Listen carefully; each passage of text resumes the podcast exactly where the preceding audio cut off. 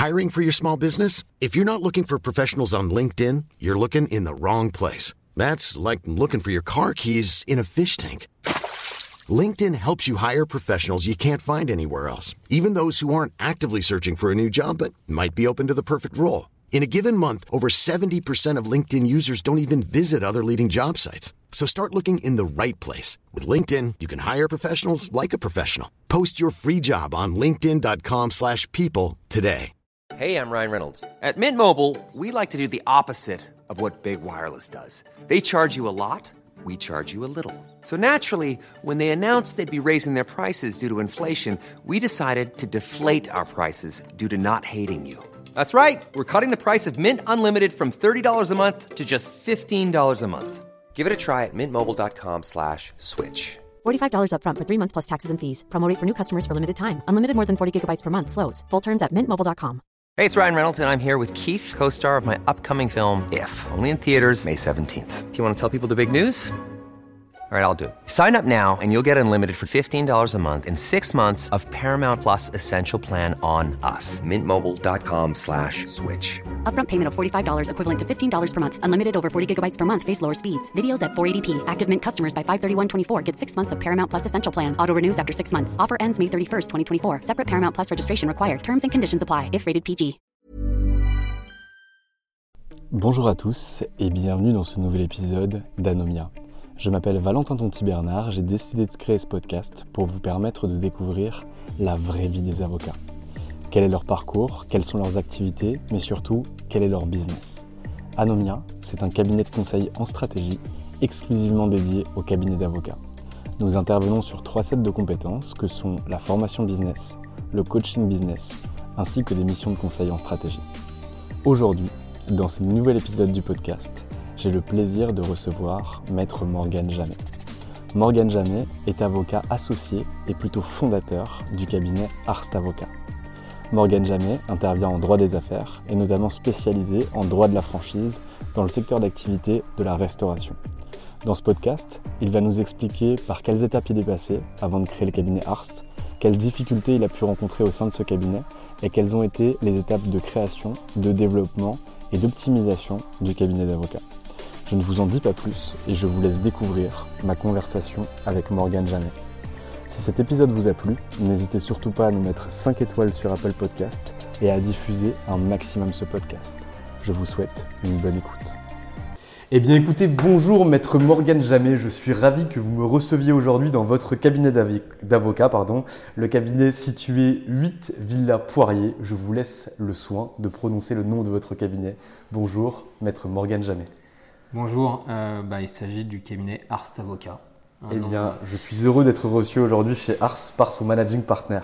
Alors, moi, j'aimerais savoir, avant de commencer à discuter de votre cabinet, de la structuration, de votre positionnement, savoir un petit peu pourquoi vous avez voulu devenir avocat. Bah, à vrai dire, j'ai jamais voulu vraiment devenir avocat. C'est un peu par hasard que je le suis devenu.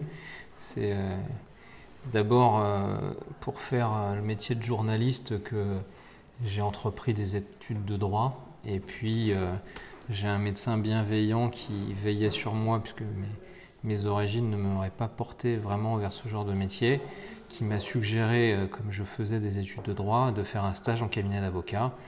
Et là, c'est un autre hasard, une autre chance euh, d'avoir eu quelqu'un qui m'a bien formé dans le premier cabinet où j'étais, en licence puis en maîtrise. Et, m'a accompagné dans mes études pour m'amener euh, vers le métier d'avocat. Voilà, c'est les hasards de la vie qui font parfois qu'on exerce des professions euh, comme celle-ci aussi. Ce ne sont pas forcément des vocations. Ok, très clair. Et pourquoi vous exercez, enfin, vous décidez d'exercer dans le domaine que vous avez choisi aujourd'hui? Vous voulez dire le domaine du droit des affaires? Exactement. Euh, c'est un peu déjà parce que euh, dans le premier cabinet euh, d'avocat où j'ai commencé à travailler, c'était les matières qui étaient pratiquées.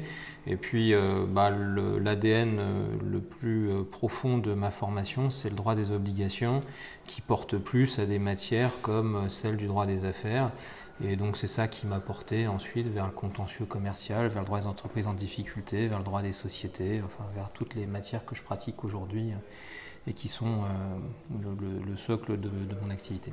Très clair. Donc vous allez finalement vers l'avocature parce que vous rencontrez un avocat qui vous dit écoutez, ça serait plutôt pas mal que vous fassiez ce métier-là, que vous fassiez pardon ce métier-là. Vous faites du droit des affaires, vous avez cette appétence-là et vous décidez de faire votre première collaboration immédiatement après l'école d'avocat. Vous la faites où et qu'est-ce que vous y découvrez? Alors, euh, moi j'étais natif de l'Essonne. Mes premiers stages c'était dans un cabinet de droit des affaires euh, dans l'Essonne. Et euh, quand il s'est agi euh, bah, de rentrer à ce qu'on appelait à l'époque euh, encore le CRFPA, j'ai voulu, parce que j'avais vu que dans l'Essonne, malheureusement, beaucoup de beaux dossiers échappaient aux avocats pour aller à Paris. moi-même aller dans un cabinet d'avocats à Paris et comme j'avais entrepris de faire une thèse en droit des sociétés, bah, j'ai choisi tout naturellement le cabinet d'avocats où un des associés, euh, professeur Dominique Schmidt pour ne pas le citer, euh, exerçait parce qu'il était l'auteur d'une thèse lui-même sur ce sujet-là. C'est aussi le hasard qui a fait que j'ai intégré un cabinet de droit des affaires à Paris et que j'ai commencé à devenir collaborateur à Paris. Très clair. Et vos premières missions, c'était quoi? C'était beaucoup plus des missions d'apprentissage du métier, de production, ou immédiatement vous êtes lancé dans le grand bain avec euh, la double casquette finalement d'avocat, acquisition et production? Euh, non, moi j'ai eu beaucoup de chance, c'est que les, stages que j'ai pu faire quand j'étais euh, à, la faculté euh, bah, m'ont donné une capacité à traiter immédiatement des dossiers, être opérationnel quand je suis devenu avocat. Et donc quand je suis devenu collaborateur, bah, j'étais déjà très opérationnel pour et mon âge et mon niveau de formation.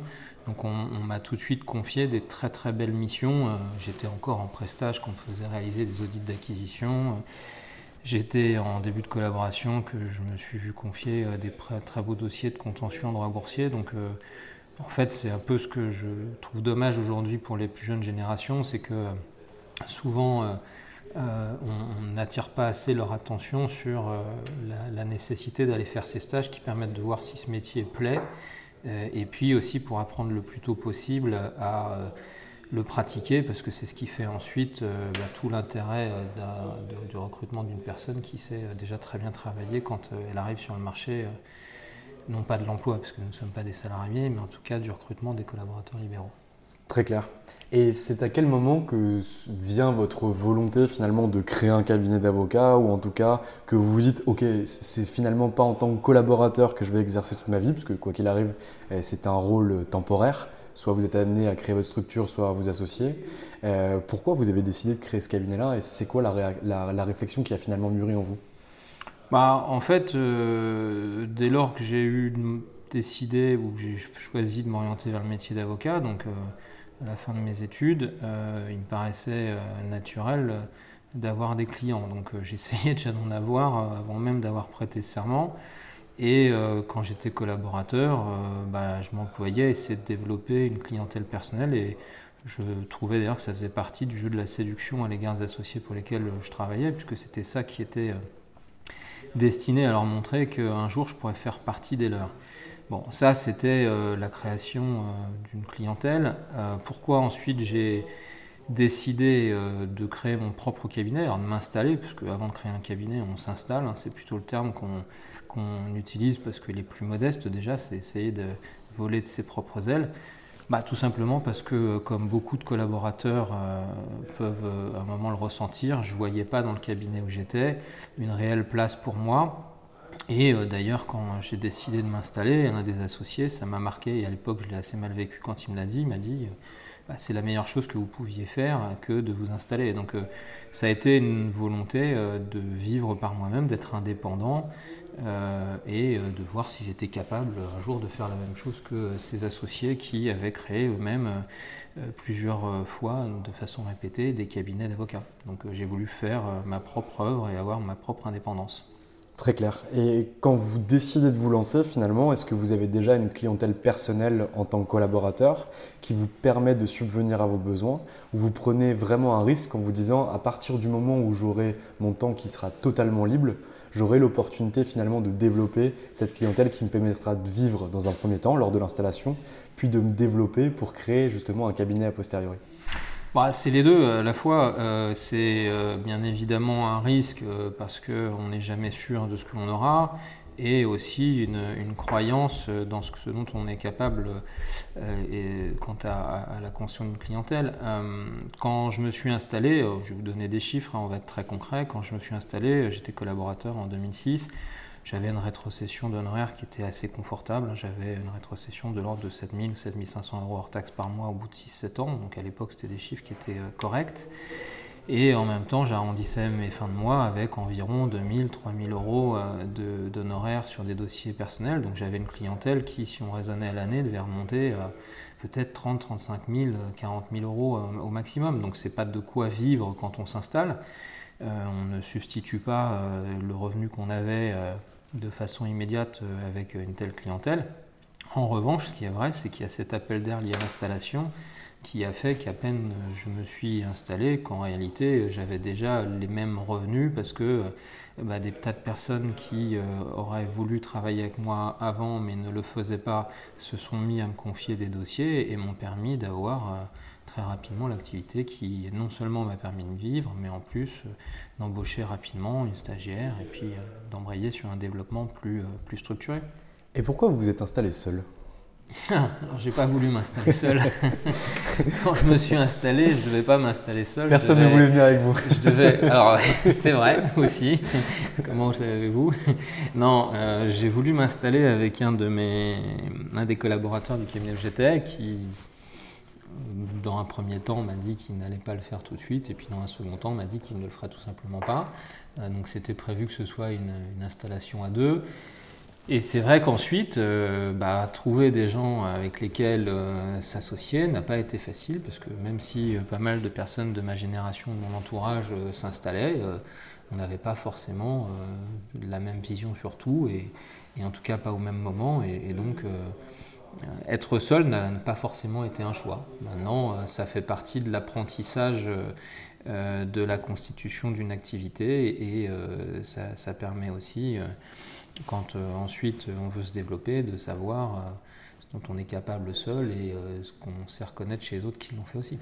Et du coup, grâce à cette solitude entre guillemets de départ, est-ce que vous avez commencé à poser une patte sur le cabinet en disant en fait voilà, moi ma vision du cabinet, c'est celle-là que je veux et derrière je ne prendrai que des gens qui adhéreront à cette vision?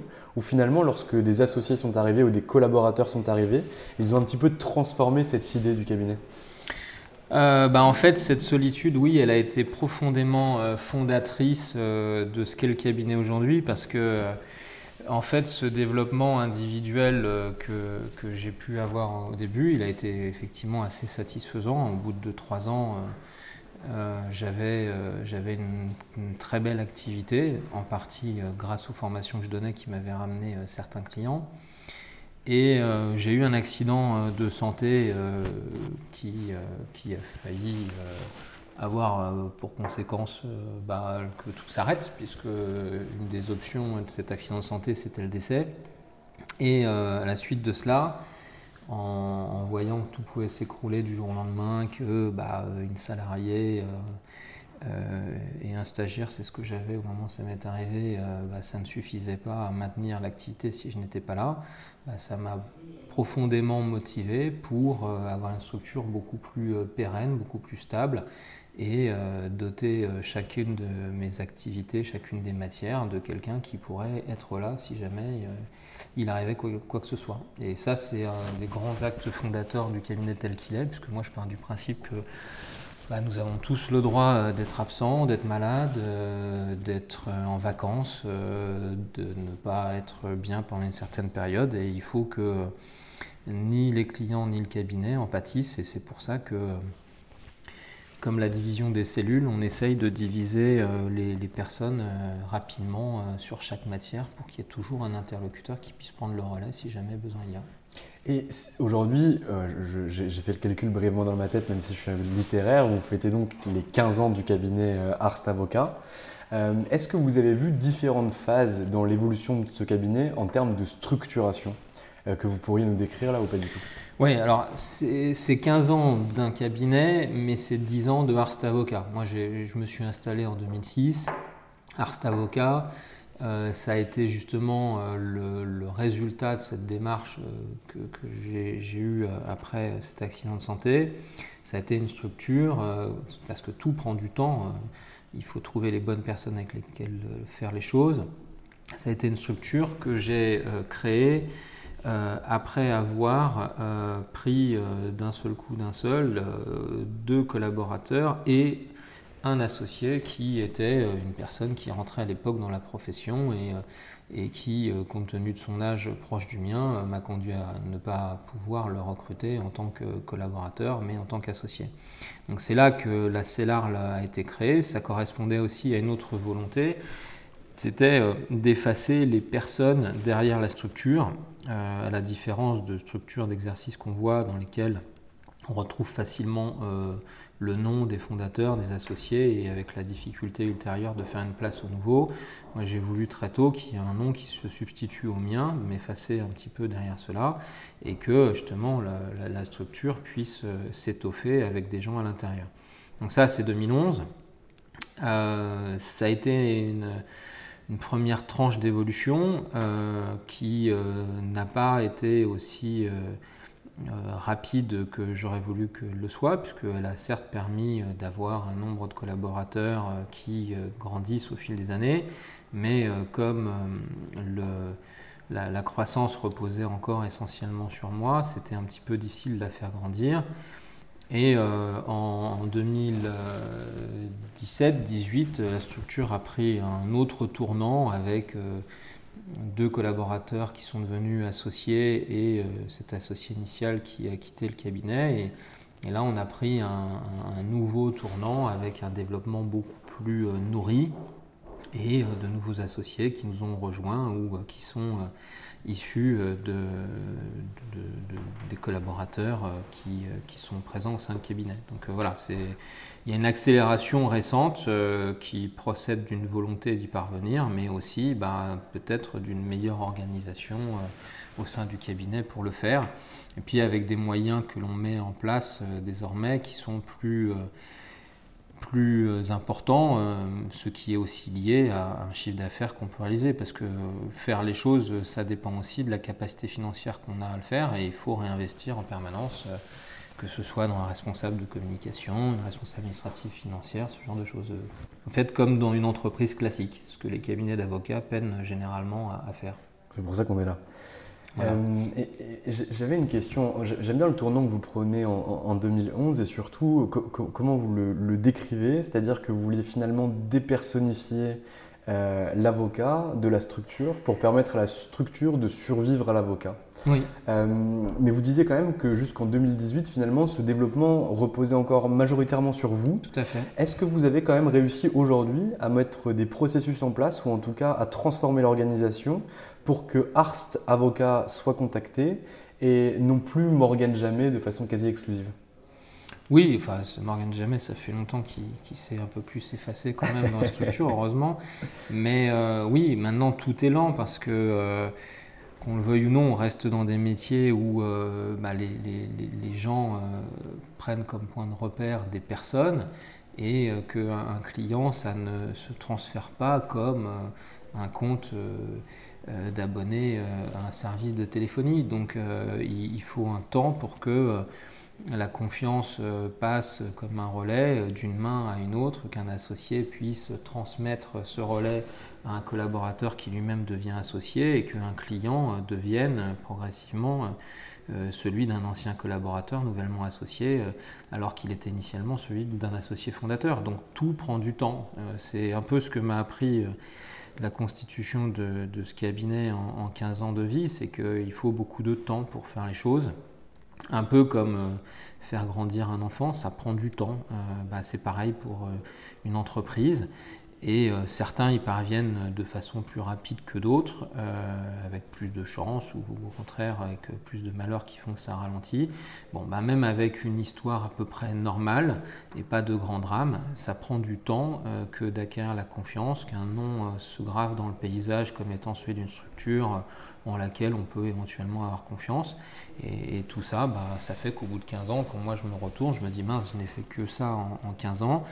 Euh, en voyant tout ce qui reste à faire pour euh, parvenir à, d'autres étapes auxquelles j'aspirerais. Mais ça, prend du temps, euh, même d'effacer les, personnes et mettre en place des organisations une confiance qui devient plus collective qu'individuelle. Très clair. Et tout à l'heure, vous parliez également de cellules ou plutôt de pôles. Euh, je pense que vous faisiez référence aux trois activités que vous aviez en 2006 lorsque vous êtes lancé, c'est-à-dire contentieux commercial, procédure collective et droit des sociétés de façon plus générique. Aujourd'hui, est-ce que vous êtes structuré par pôle ou est-ce que plutôt la pratique euh, relève sur l'expertise de chacun des associés du cabinet? Alors en fait, en 2006, je ne suis pas parti de trois compétences, je suis parti de 6, 7, 8 compétences. Moi, j'étais... Euh, un, collaborateur euh, un peu euh, couteau suisse, c'est comme ça qu'on m'appelait, euh, le collaborateur auquel on faisait appel dans des situations un peu d'urgence, multimatière. C'est d'ailleurs ce qui peut être un peu handicapant pour une accession à une, association ensuite, parce que vous êtes quelqu'un qui, à qui tout le monde fait appel, mais pas forcément une personne en particulier qui vous soutiendra dans un projet d'association. donc moi j'étais plutôt un cumulard de matière toujours aimé le droit sous toutes ses formes et ouvrir des bouquins pour apprendre à traiter des, sujets nouveaux, ça ne m'a jamais fait peur. Donc euh, quand je me suis installé, et c'est aussi ce qui a fait que j'ai pu vivre rapidement mon activité indépendante, je pratiquais aussi bien le droit commercial, le droit des sociétés, que le droit du travail, que le droit pénal, des affaires ou commun. Donc euh, je m'étais vraiment mis dans beaucoup de, matières en même temps. Euh, c'est ça qui a permis d'abord à la structure de, vivre de cela. Et euh, ensuite, euh, bah, c'est un mouvement inverse que j'ai opéré. C'est au fur et à mesure où des, gens ont intégré le cabinet, je me suis dépossédé de certaines matières. Donc c'est ça qui ensuite a, amené très, facilement à qu'on constitue ce qu'on appelle pompeusement des, pôles un cabinet, mais euh, des, chapelles de matière qui sont confiées plus à certains qu'à d'autres. Donc euh, moi du droit social aujourd'hui, euh, j'en fais très rarement parce que c'est plus du tout l'activité que j'entends privilégier. du droit pénal, j'en fais encore de temps en temps avec plaisir. Mais effectivement, euh, on a essayé euh, d'avoir euh, des, associés qui soient plus en charge parce que ça, offre plein d'avantages pour chacun de certaines matières. Et donc aujourd'hui, on a globalement 4 ou 5 pôles. Le contentieux commercial, le droit social, le conseil plutôt sous l'angle contractuel ou nouvelles technologies d'un côté, et puis le conseil plutôt droit des sociétés, fusion, acquisition. C'est ça nos grandes matières. Là, on essaie d'étoffer maintenant notre offre avec du droit fiscal et l'arrivée de, quelqu'un dans ce, dans domaine. Euh, voilà, progressivement, on, essaye de devenir un, cabinet un peu full service. Moi, je me retrouve encore euh, dans certaines des matières, c'est ce qui me permet bah, d'avoir des clients qui, sont dirigés ensuite vers mes associés. Mais euh, à force, je pense que je deviendrai comme tout le monde, complètement obsolète dans mes connaissances et mes réflexes et je serai plus capable de le faire. Donc il faudra effectivement que ce soit chaque responsable de ces compétences-là qui, qui arrive à en assurer et le développement et la, et la vie quotidienne. Très clair. Je vois que vous êtes, vous êtes finalement réparti par domaine d'expertise. Est-ce que vous êtes également réparti par secteur d'activité, euh, entre guillemets, que vous allez adresser ou pas du tout? Oui, un petit peu. Ça se fait avec le temps aussi. Euh, ça s'affine, c'est ça, c'est comme le fromage, ça s'affine avec le temps. Euh, donc oui, maintenant on commence à avoir euh, au-delà euh, des matières des secteurs d'activité. Donc ça peut être l'énergie renouvelable pour un de mes associés, ça peut être la restauration. moi j'ai développé ces dernières années une, une compétence un peu particulière dans la constitution de réseaux de franchises de restauration et j'ai eu la chance d'avoir des très beaux clients dans ce domaine. Euh, donc oui, on peut, on peut avoir cela maintenant qui commence à se, à se à faire jour dans, dans, dans, la physionomie du cabinet. C'est aussi une façon de constater pour moi euh, bah, la, maturité du cabinet. Maintenant, il y, a des, il y, a des, identités un peu plus marquées qui ressortent euh, et qui permettent d'adresser, comme vous disiez, les clients de façon un peu plus précise. Très clair. Et du coup, vous fonctionnez par secteur d'activité, même si ça vient avec le temps finalement et que vous fonctionnez encore majoritairement par euh, domaine d'expertise. Est-ce que par exemple, lorsque vous souhaitez entre associés adresser un domaine particulier, je sais pas, je prends par exemple le secteur d'activité de l'automobile, est-ce que vous vous réunissez autour de la table pour que chacun puisse partager ses connaissances sur le marché partager ses portefeuilles, ses contacts clients pour que ensemble, de façon collective, vous trouviez un moyen le plus opportun d'adresser un nouveau secteur que vous n'adressez pas aujourd'hui ou qui est en germe au sein de votre cabinet, ou c'est plutôt un développement qui est assez personnel, et ce qu'on voit majoritairement dans les cabinets, hein, euh, hmm. de, l'associer vers un secteur d'activité Non, on n'a pas encore ces, comportements euh, stratégiques collectifs. Euh, c'est en, voie de, de réalisation. On commence à, avoir un petit peu cette logique à l'esprit, mais on n'est pas encore dans, la réalisation de cela. Aujourd'hui, notre développement, il reste euh, encore très, euh, je dirais, accidentel et aléatoire. Euh, c'est le hasard de rencontres. Il y, a des domaines dans lesquels on, ne pensait pas forcément avoir de, clients et, et c'est arrivé. Et maintenant, on est très content de les avoir. Et il y en a d'autres on ne s'interdit pas d'aller chercher, euh, soit par goût, soit par curiosité, soit par euh, calcul, parce qu'on se dit que c'est des, domaines qui de toute façon sont des domaines d'avenir ou porteurs.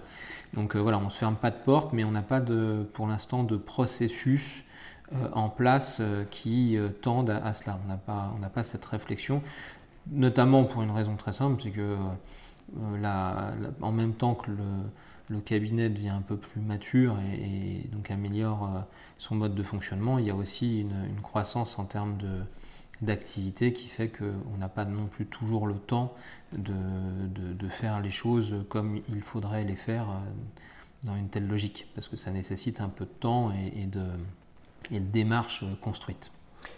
Ok. Euh, donc aujourd'hui, le cabinet Arst Avocat est un cabinet multispécialiste qui est présent à Paris.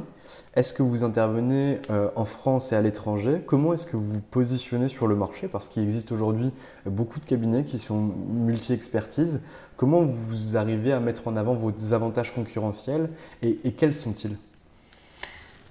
Ah, Alors, euh, je suis pas. je vais peut-être faire une, remarque que je ne devrais pas faire. les sachants de la communication me diraient peut-être qu'il fallait surtout pas présenter des choses comme ça, mais j'ai pas la prétention de dire que euh, nous sommes euh, fondamentalement euh, différents de tas d'autres cabinets de droit des affaires. Aujourd'hui, plein de cabinets comme le nôtre essayent d'exister avec à peu près les mêmes atouts, les mêmes démarches, les mêmes actions pour leur développement. Euh, bien évidemment que nous essayons de faire des choses pour nous distinguer. Euh, nous, avons, euh, notamment avec l'arrivée de notre responsable de la communication, bah, multiplié les actions en ce sens, alors par des participations à des salons sur des thématiques particulières, par l'organisation de concours, des, tas d'actions qui peuvent amener à une forme de reconnaissance de l'existence du cabinet sur certains domaines ou tout simplement à, le faire connaître pour qu'on s'y adresse là où on ne le ferait peut-être pas spontanément. Mais bon, je ne crois pas que ça nous distingue fondamentalement de la plupart des cabinets de droit des affaires qui existent aujourd'hui. Beaucoup de cabinets de taille euh, petite ou moyenne comme la nôtre euh, fonctionnent de façon relativement similaire et je pense ont, beaucoup de qualités qui sont très proches des nôtres ou identiques aux nôtres. Non, je pense que après euh, nous restons euh, à l'échelle de cabinets comme ceux-ci, qui sont euh, des cabinets qu'on appelle à taille humaine, des cabinets profondément, encore profondément marqués par la relation qui va se créer entre les, clients et les avocats qu'ils choisissent. Et, donc, je dirais, notre originalité, c'est surtout l'originalité des gens qui composent le cabinet. Nous voulons des, gens euh, assez proches de nos clients, assez réactifs, euh, du moins quand nous parvenons bien évidemment à l'être. Euh, donc aujourd'hui, ces avantages, ça reste des avantages assez communs de, cabinets qui, qui, se battent pour montrer qu'on n'est pas obligé d'aller faire appel à des grosses structures pour que des dossiers soient bien traités et que même euh, choisir des cabinets de cette taille-là, bah, ça présente un avantage, c'est que le prix est souvent bien moindre, pour des raisons tout simplement de, poids de structure différents, et aussi avec une proximité, une simplicité de relation euh, qui peuvent rendre la chose en plus agréable dans, le traitement des problématiques confiées. C'est surtout ça notre spécificité. Après, euh, bien sûr que nous essayons de faire des choses qui nous mèneront sur d'autres terrains. Moi aujourd'hui, j'ai qu'une envie et je me bats pour trouver le temps euh, de le faire, euh, c'est de créer de nouvelles offres, c'est d'aller ouvrir des bureaux dans des endroits où je pense que nous avons des épingles à tirer en termes de développement. Et ça, bien évidemment, ça donnera une identité encore plus forte au cabinet, parce que bah, les cabinets de taille comparable n'auront pas forcément fait ce genre de démarche, ou en tout cas pour les mêmes endroits. Très clair.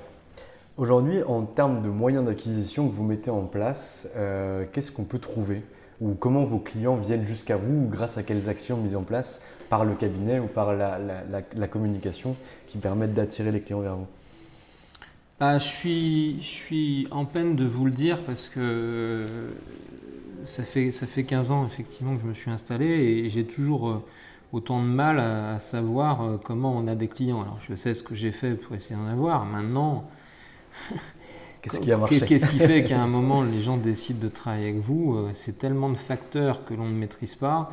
Euh, il y a la confiance qu'on peut inspirer, il y a euh, la, communication qu'on peut essayer de faire autour de ce qu'on fait, euh, mais c'est jamais très évident de savoir pourquoi les gens intéressent chez vous. Moi, j'ai toujours autant l'impression, je ne sais pas si c'est ça la, vérité, que ça reste quand même ce qu'on appelle le bouche à oreille qui fait qu'on a des clients. C'est-à-dire que quand on fait un client satisfait, on a travaillé avec quelqu'un qui qui a bien aimé la façon dont on a travaillé pour lui, bah c'est le meilleur des ambassadeurs pour, euh, pour avoir de nouveaux clients parce que, alors c'est peut-être pas le cas de tous les clients, mais souvent un cas sur 5 ou un cas sur 10, ça va être une personne qui va vous emmener ensuite plein de clients.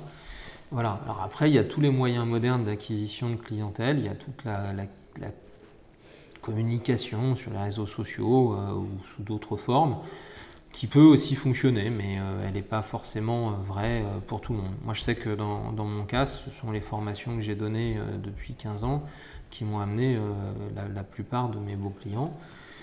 Et puis après, bah, ça a été aussi de la chance, des gens qui ont tapé à la porte du cabinet et m'ont demandé de traiter certaines problématiques et qui ensuite se sont développés. Et parce que j'avais traité ces problématiques-là, m'ont amené des tas d'autres clients qui avaient les mêmes à traiter. Donc, ça reste quand même euh, assez aléatoire et, euh, c'est aussi ce qui fait le succès euh, ou l'absence de succès, c'est ce qu'on ne maîtrise pas, c'est la chance. Il faut, accepter qu'il y ait une part de chance dans la réalisation de nos, carrières qui fasse que bah, on y arrive ou on n'y arrive pas. Donc on va dire que pour l'instant on a eu de la chance globalement. Je partage votre point de vue. Et en, termes de recommandation, est-ce que vous travaillez cette recommandation ou est-ce que finalement vous réalisez une opération pour un client et on, laisse un petit peu ça au petit bonheur la chance, c'est-à-dire que s'il a vraiment été satisfait, qu'il rentre dans une situation où il peut vous recommander, vous le laissez faire Ou est-ce que vous allez travailler avec lui pour lui expliquer, oui, ok, on est intervenu par exemple sur une procédure de sauvegarde euh, pour ton activité, mais au sein du cabinet, on a aussi euh, des gens qui travaillent en droit social, qui travaillent en corpo, euh, bientôt qui vont travailler en, droit fiscal et qui peuvent t'accompagner. Est-ce que vous allez solliciter des recommandations auprès de lui? Est-ce que vous allez étudier l'expérience client qu'il a pu avoir pour que vous puissiez vous améliorer sur les prochaines expériences que vous aurez avec lui ou avec des clients de la même typologie? Ou est-ce que finalement vous laissez ça à la chance? Alors euh, là, quand, vous me décrivez tout ça, je suis encore, une fois, encore une fois dans, ma vie en train de me sentir bête à pas faire des tas de choses que je devrais faire. si vous réussissez comme ça, c'est que ça fonctionne très bien. Euh, non, non, mais après, c'est peut-être que de la chance qui a fait tout ça. Euh, non, je pense y a, ça peut avoir un intérêt de faire tout ça. Ne pas le faire, bon, c'est souvent soit par ignorance, soit par manque de temps qu'on ne le fait pas. Euh, bah, solliciter des recommandations, euh, oui, ça arrive de le faire. Ça arrive de dire à des clients, bon, euh, fais, savoir à ton entourage que je fais ça. Maintenant, souvent les gens le font en fait spontanément et, et on se dit ben, qu'ils le feront s'ils ont envie de le faire et ils ne le feront pas s'ils n'ont pas envie de le faire. comme on dit, on ne force pas un âne à boire s'il n'a pas soif. Bah, ça s'applique beaucoup aux clients. On ne va pas le forcer à recommander s'il n'a pas envie de recommander. Euh, donc c'est pas tant une question de chance que de question de nature. Euh, moi, j'aime bien que les choses se fassent naturellement et pas de façon forcée. Alors, euh, bien évidemment que ça m'est arrivé de forcer le destin et de demander à des gens si je pouvais travailler pour eux ça a été euh, d'ailleurs le premier gros client institutionnel que j'ai récupéré, euh, c'est un institutionnel privé, mais un institutionnel quand même, que j'ai récupéré en, 2009. Bah, c'est un client que je me suis à l'époque tapé le culot euh, de solliciter directement. J'avais donné une formation et j'étais vraiment très content de la formation et de la relation qu'il y avait eu pendant deux jours avec ce directeur juridique et, ses équipes. Et je me suis tapé le culot de lui écrire pour lui dire que j'aimerais bien travailler avec lui. Alors un premier courrier, ça n'a pas suffi, euh, pas eu de réponse. Euh, ou deux mois après, j'ai réessayé, et puis bah, le lendemain, j'avais euh, deux très beaux dossiers qui m'étaient confiés. Donc oui, c'est bien de forcer le destin. Maintenant aussi, parfois, je pense que c'est bien de respecter les gens. S'ils n'ont pas envie de faire plus, ils ne feront pas plus. Mais voilà, après, ce qui peut à un moment euh, perturber un petit peu ce, comportement-là, c'est que bah oui, plus une structure grossit, plus on doit systématiser le développement, plus on doit assurer euh, la vie de chacun, les revenus de chacun avec une activité. Et oui, à un moment, ça peut devenir un peu nécessaire d'être plus euh, organisé et plus systématique dans, dans, le travail de recommandation, de démarchage, de sollicitation, de tout ce que vous voulez. Euh, on a la chance de ne pas encore être à cette taille-là, on peut encore miser un peu sur la chance et, le côté euh, naturel des choses. La chance, elle existe toujours et le côté naturel aussi. Les process, ils, aident un petit peu, mais, la chance, elle, permet beaucoup. Vous nous disiez tout à l'heure en début d'interview que vous avez recruté quelqu'un qui allait s'occuper de, la direction administrative et financière du cabinet d'avocats, également quelqu'un qui allait s'occuper euh, de tout ce qui concernait la communication et le marketing au sein de votre cabinet. Mhm. Est-ce qu'aujourd'hui, vous avez finalement déplacé ou en tout cas permis à ces départements qui allaient arriver, ou en tout cas à, ces gens qui allaient vous aider au sein de votre activité, de participer à l'acquisition client et de décharger un petit peu euh, les associés de leur rôle d'origination, euh, de, développement de clientèle pour le cabinet? Alors c'est le but. Bon, nous c'est à, notre taille c'est plus modeste que, que, de direction. Hein. On a tout simplement euh, fait évoluer une de nos assistantes vers le, le, poste de responsable administratif et financier, parce que c'est aussi euh, un des, traits euh, caractéristiques du cabinet, c'est d'essayer de faire évoluer les gens, et notamment, euh, c'est une profession qui aujourd'hui est devenue très, très difficile, la profession d'assistant juridique, il faut essayer de faire évoluer les gens qui y rentrent, parce que Sinon, à un moment, ils peuvent aussi eux-mêmes ressentir une certaine frustration par rapport à leur travail. Donc, on a fait évoluer une de nos assistantes vers le poste de juriste, une de nos assistantes vers le poste de responsable administratif et financier. Et sur le plan de la communication, bah, on a recruté euh, quelqu'un qui est aujourd'hui en charge de la communication au sein du cabinet pour euh, justement systématiser celle-ci, euh, la structurer en interne, à l'extérieur. Surtout qu'on a intégré un, réseau international l'année dernière, ce qui était euh, un des bienfaits que le Covid a présenté pour nous, c'est de nous permettre d'avoir le temps de faire ce genre de choses. Euh, et donc aujourd'hui, bah, la communication à, développer et à déployer sur tous les plans, ce ne sont pas seulement les associés qui peuvent le faire, déjà qu'ils n'ont pas forcément toujours le, temps, ne serait-ce que d'écrire un article, alors forcément des sujets de plus grande ampleur, comme euh, refaire un site internet, comme participer à un salon, euh, c'est trop compliqué de le faire bien avec des associés. Donc effectivement, le parti qui a été pris au sein du cabinet et et c'est des bases qui sont posées pour un, développement plus important, c'est de décharger le plus possible les associés. Alors, les décharger ne veut pas dire les déresponsabiliser ou les priver de la possibilité de participer à cela, mais en tout cas de leur donner des, outils euh, pour que euh, bah, le responsable de la communication soit à leur service pour leurs actions de communication et qu'il en fasse le maximum euh, pour eux à leur place et qu'il leur reste la part qui leur incombe réellement. Quant à l'administratif et au financier, bah, euh, c'est pareil, ils, n'en sont plus du tout en, charge, même à, notre taille. Euh, c'est moi qui aujourd'hui, en plus de l'activité que j'ai, euh, gère le cabinet et c'est totalement assumé jusqu'à ce qu'un jour on puisse avoir un managing director, quelqu'un qui, soit capable de, gérer. Mais pour l'instant, ça ne fait pas partie des postes qu'on peut s'offrir ou en tout cas que notre taille justifie. Je pense qu'à 30 avocats, ce sera sans doute en revanche un poste plus que nécessaire. Très clair. Aujourd'hui, en, parlant des associés, euh, est-ce que vous, mutuellement, vous fixez des objectifs en termes de développement, euh, en termes d'acquisition de nouveaux clients, en termes de, chiffre d'affaires, de rentabilité. Est-ce que c'est des choses que vous mettez en place? Première question. Et deuxième question, lorsqu'un associé est défaillant ou lorsqu'un associé euh, va beaucoup plus haut que ces objectifs-là, est-ce que vous l'utilisez pour servir finalement la communauté ou que vous allez l'épauler pour avancer avec lui?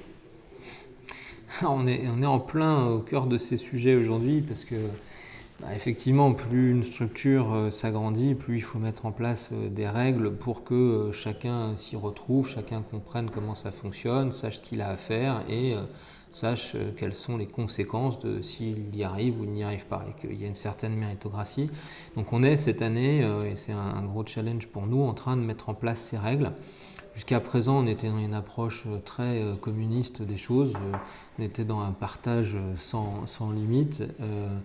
et il n'y avait pas vraiment de du coup, ce qui était l'inconvénient de, reconnaissance euh, du, travail plus important de certains et, qui du coup euh, en venaient à, assumer certaines défaillances d'autres. Donc euh, nous sommes en train de mettre en place ces règles, ce qui est nécessaire parce que pour attirer à la fois des associés de l'extérieur, bah, il faut leur montrer comment ça fonctionne pour qu'ils puissent euh, se dire que si justement eux euh, ont un certain développement, une certaine réussite, euh, bah, ça ne sera pas au service de ceux qui sont déjà présents et qui, ne leur, qui ne leur reconnaîtront aucun mérite.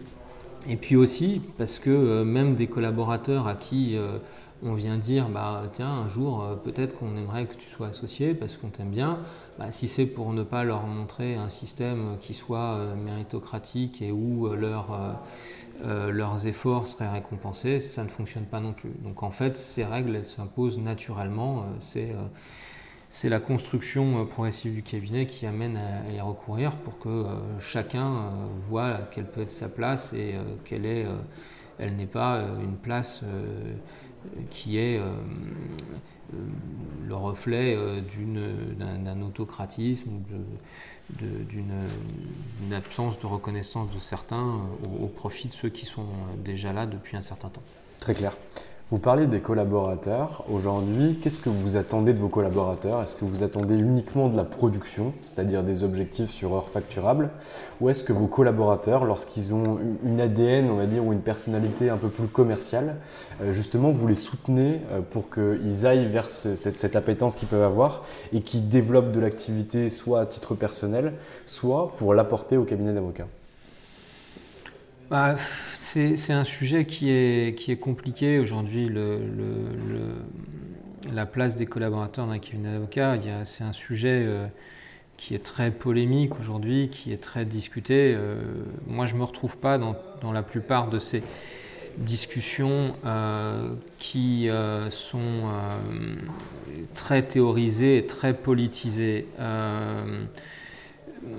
moi, je trouve que le statut de collaborateur libéral qui existe dans notre métier et dans d'autres métiers. Hein. Ça existe euh, dans le notariat, ça existe dans euh, les professions médicales. C'est un, statut qui a d'énormes mérites. Moi, j'en ai profité, donc euh, c'est pour ça que j'en parle. c'est un statut qui, qui permet d'évoluer vers l'indépendance. Je trouve que ce que notre profession avait mis en place, c'est très proche du compagnonnage. On démarre dans une profession, on a besoin d'apprendre à travailler, et un jour, quand on est devenu soi-même un maître dans son domaine, eh bien, euh, on vole de ses propres ailes et, on forme à son tour les autres. Donc cet état d'esprit-là, dans la collaboration, euh, aujourd'hui, il est grandement perturbé par des considérations euh, juridiques qui ne sont que le reflet d'une inadéquation de, ce statut, soit avec ce que font réellement les cabinets, soit par rapport à ce que voulaient réellement les collaborateurs. Et donc, c'est simplement un mauvais habit qu'on a euh, mal choisi au moment où on a voulu faire quelque chose, soit recruter quelqu'un, soit rentrer dans une profession. Bon, si on part du principe que euh, euh, cette erreur-là, elle n'est pas commise par les collaborateurs quand ils rentrent dans une structure et que la structure elle-même, eh bien, elle est logique avec ce statut, bah, il, incombe à celui qui, qui recrute des collaborateurs, oui, de de les amener à être le plus possible de ce qu'on attend d'un avocat, de ce que sera un avocat dans sa carrière. Et c'est quoi un avocat? Si ce n'est euh, la réunion, à, mon sens, de trois qualités. Une qualité de juriste, qualité de gestionnaire, parce qu'aujourd'hui c'est un entrepreneur comme un autre, et de développeur, je ne vais pas dire de commercial, parce que ça serait un petit peu euh, provocateur à l'égard de notre ordre, mais en tout cas de quelqu'un qui a une capacité de développement et cette capacité de développement, elle dépend de quoi? Bah, De la confiance qu'on inspirera à quelqu'un, soit technique, soit humaine, soit tout ce qu'on veut. Et euh, moi, effectivement, ce que j'essaye de faire avec les collaborateurs, c'est de les mettre le plus possible dans ma situation. Euh, souvent, c'est ce qui frappe un peu les collaborateurs qui rejoignent notre structure. Je faisais un entretien de recrutement encore ce matin, on me demandait est-ce que chez vous on est autonome? Oui, chez nous on est autonome. Alors autonome ne voulant pas dire lâcher. C'est-à-dire que tout est relu, tout est, tout est abordé avec le collaborateur, on détermine la stratégie, ce qu'il y a à faire, on ne le laisse pas tout seul à, traiter les choses, il n'est pas livré à lui-même, mais en revanche il est autonome. Il traitera en, totale autonomie le dossier, euh, on ne va pas euh, lui dire exactement ce qu'il a écrit, on va attendre de, sa part une démarche, une proposition, euh, on va le laisser dans la relation avec le client, il va contacter le client, il va parler avec le client, il va faire des rendez-vous avec le client, il va aller à des audiences, il va aller à des réunions, peut-être tout seul. Donc il y a cette autonomie. Donc oui, ça, c'est ce qu'on essaye de faire ici, c'est de faire comprendre aux collaborateurs ici qu'ils sont des avocats à part entière, qui sont les avocats d'un client particulier qu'est le cabinet, et ça, c'est pour les former à avoir eux-mêmes leurs propres leurs propres clients, parce que s'ils ne sont pas capables de voir ce qu'est un client, ils ne seront pas capables de bien traiter euh, euh, ceux du cabinet. Donc il faut aussi qu'ils savent ce que c'est que la difficulté d'avoir une relation avec un client, de l'avoir eu, de, de, le conserver. De lui demander des sous, c'est pas évident de demander de l'argent à quelqu'un, de lui redemander quand il paye pas en essayant de ne pas le perdre. Donc tout ça, on essaye de le faire et de mettre le collaborateur le plus possible dans la position intégrale du cabinet. Bien évidemment, en assumant les responsabilités de tout ça, l'idée c'est pas ensuite de dire au, collaborateur s'il y a un problème, ah ben c'est toi qui as fait, du coup on n'assume pas. Euh, donc euh, voilà, c'est ça un petit peu ce qu'on essaye de faire. Euh, au sein de Harst. Après, je, pense qu'il y a des tas d'autres structures dans lesquelles on essaye aussi de le faire pour former les, collaborateurs de demain. Après, euh, ce qui fait que ça, réussit ou ça ne réussit pas, bah, c'est des tas de, choses. C'est euh, euh, l'appétence pour des matières, c'est l'appétence pour la clientèle qu'on peut avoir, c'est la relation qui est bonne ou pas bonne parce qu'on est fait pour s'entendre, pas fait pour s'entendre. Et puis aussi parfois, bah, le, le, canevas de la relation. Certains voudraient encore plus d'indépendance, et puis du coup, bah, ils vont vers l'installation, et puis certains autres se disent, mais moi, en réalité, c'est pas ce que je veux dans la vie, et puis bah, ils vont plus vers le métier de juriste, où là, euh, ils n'ont pas le même type de relation, ils sont un seul client qui est une entreprise, et, euh, des, sous-clients à l'intérieur, les gens qui travaillent dedans, mais, mais pas euh, cette, cette relation que peut avoir l'avocat avec toute une clientèle. Très clair. Morgane, je vous ai pris 50 minutes aujourd'hui déjà. Euh, est-ce que vous avez un mot de la fin, peut-être sur ce que vous voudriez que soit Arst Avocat euh, sur les prochaines années, ou plutôt sur la vision euh, future du cabinet? Vous nous avez déjà dit qu'il y avait un associé en droit fiscal qui allait arriver, que possiblement l'ouverture d'un cabinet d'avocats secondaire dans une autre ville vous plairait plutôt pas mal. Est-ce que vous avez d'autres choses à ajouter ou peut-être à reformuler ce que j'ai pu dire? Non, alors le cabinet secondaire, on l'a déjà, on en a ouvert un Neuilly il y a, un an et demi. Maintenant, on, s'intéresse à, un bureau euh, euh, dans les DOM et un bureau dans un, autre pays. Euh, bah, le, défi que j'ai un peu lancé au cabinet, au moins du temps où je serai encore là pour le voir, c'est de l'amener à une certaine taille bon, euh, des fois je dis 50 avocats, des fois je dis 100. Bon, après, euh, de toute façon, euh, il n'y aura personne pour me taper sur les doigts si je ne suis pas parvenu, même si c'est que 25 ou 30, ça sera déjà pas mal. Donc oui, c'est de le faire croître. moi, c'est devenu un petit peu, je ne vais pas dire l'œuvre d'une vie, parce que c'est à la fois un peu prétentieux et, et je pense qu'il y a des œuvres bien plus utiles à à, l'humanité que celle de créer un cabinet d'avocats, surtout quand on voit toutes les blagues new-yorkaises sur les, sur les avocats américains. Euh, donc non, c'est de l'amener à une certaine taille et puis surtout d'en faire une structure. Euh, moi, c'est ce que j'ai toujours recherché, où les gens qui y rentrent s'épanouissent et euh, sont heureux de venir alors travailler au sens commun du terme et euh, content d'y faire quelque chose euh, en se disant qu'il y a les, moyens de s'y réaliser euh, aussi bien individuellement que collectivement. Moi, c'est ça, ça qui est devenu mon credo, c'est que ça soit une œuvre collective dans laquelle les individualités s'épanouissent. Si à la fin de à la fin du temps que je ne sais pas que, qu'il me reste pour le faire, euh, je suis parvenu à ça, ce sera déjà pas mal. Et puis après, bah, c'est sûr que quand on est allé euh, collaborer dans des cabinets d'une certaine taille, euh, bah, on a un petit peu envie de retourner à certains niveaux de, de professionnalisme, de clientèle, d'activité. Alors même si ce sont des chimères, pour l'ego c'est un petit peu agréable à, faire. Et voilà, donc c'est un peu ça le but aujourd'hui. Et aussi d'en faire une structure dans laquelle on, parvient à réaliser certaines innovations car on est dans un métier où il y a matière à innover. Très clair. Morgane Jamais, je vous remercie pour le temps que vous nous avez accordé et je vous souhaite finalement tout ce que vous avez conclu en fin d'épisode. Merci à vous. Et voilà, c'est fini pour aujourd'hui. J'espère que cet épisode vous a plu. Pour découvrir tous les contenus qu'Anomia propose, vous pouvez vous rendre sur www.anomia.fr. Vous y trouverez des vidéos, des podcasts, des articles et également nos propositions de formation et d'accompagnement dédiées aux avocats, dédiées au business des avocats. Je vous souhaite une excellente journée et n'hésitez surtout pas à nous contacter. À bientôt. How would you like to look 5 years younger? In a clinical study, people that had volume added with Juvederm Voluma XC in the cheeks perceived themselves as looking 5 years younger at 6 months after treatment. Look younger, feel like you. Add volume for lift and contour in the cheeks with Juvederm Voluma XC. Reverse signs of aging by adding volume to smooth laugh lines with Juvederm Volure XC. For important safety information and to find a licensed specialist, visit juvederm.com. That's J U V E D E R M.com. Not for people with severe allergic reactions, allergies to lidocaine, or the proteins used in Juvederm. Common side effects include injection site redness, swelling, pain, tenderness, firmness, lumps, bumps, bruising, discoloration, or itching. There's a risk of unintentional injection into a blood vessel, which can cause vision abnormalities, blindness, stroke, temporary scabs, or scarring. Talk to a licensed specialist to find out if it's right for you. Mom deserves the best, and there's no better place to shop for Mother's Day than Whole Foods Market. They're your destination for unbeatable savings, from premium gifts to show-stopping flowers and irresistible desserts. Start by saving 33% with Prime on all body care and candles. Then get a 15-stem bunch of tulips for just $9.99 each with Prime. Round out Mom's menu with festive rosé, irresistible berry chantilly cake, and more special treats. Come celebrate Mother's Day at Whole Foods Market. Even when we're on a budget, we still deserve nice things. Quince is a place to scoop up stunning high-end goods for 50 to 80% less than similar brands.